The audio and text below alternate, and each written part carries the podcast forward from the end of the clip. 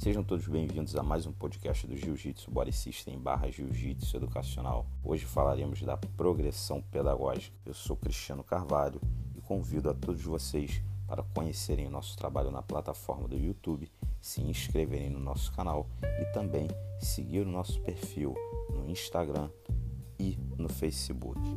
Para começar falando da progressão pedagógica, eu gostaria de falar do plano de aula, o plano de aula mais básico, que é constituído de aquecimento, atividade propriamente dita e volta calma. Bom, o plano de aula ele se inicia pelo aquecimento. Esse aquecimento que prepara os alunos para que eles possam desenvolver melhor naquela aula. Então, o aquecimento ativa os grupos musculares e articulares, coordenação cardiorrespiratória, coordenação motora, e isso traz muitos, muitos benefícios. É impossível fazer uma boa aula sem um bom aquecimento. Dessa forma, a gente entende que a aula e o plano de aula já vai seguir aí uma progressão pedagógica, partindo do ponto inicial, passando pelo ponto intermediário e chegando no ponto final.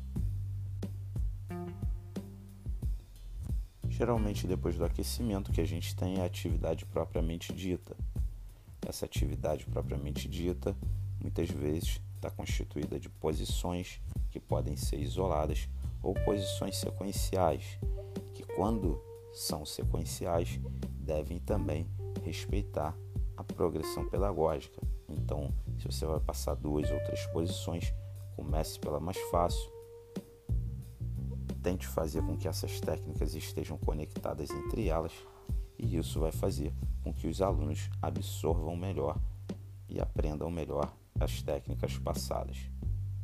Depois de ter feito a parte técnica, que geralmente é o que faz com que os alunos absorvam recursos técnicos para aplicar na hora do treino, a gente tem o treino sparring, pode ser feito de forma específica, treino específico para guarda aberta, de meia guarda, para quem está passando, para quem está por baixo, treino só de guarda fechada, finalizações, pontuações, como um treino normal, completo.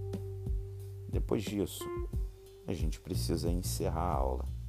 Então, a gente faz o que a gente conhece na educação física como volta à calma.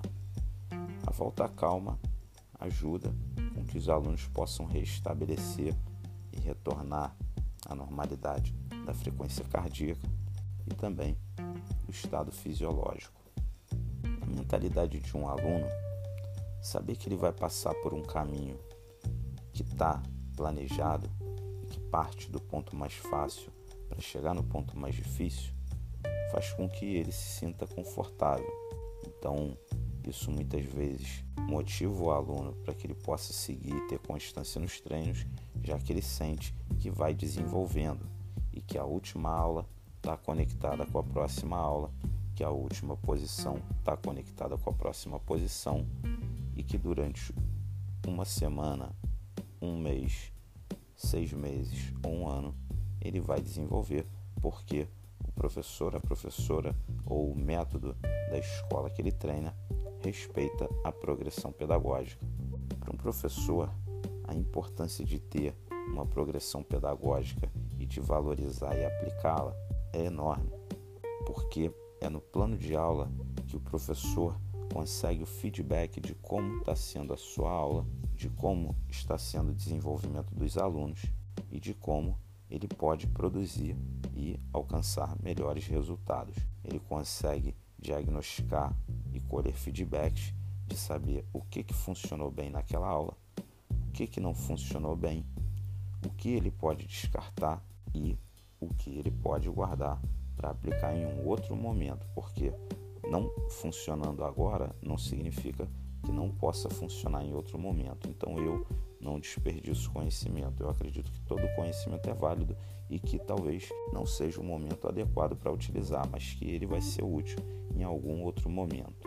Dessa forma, o professor consegue proporcionar uma aula muito mais didática, mais pedagógica, garantir uma qualidade e um maior desenvolvimento no jiu-jitsu dos seus alunos e das suas alunas e assim evitar a evasão.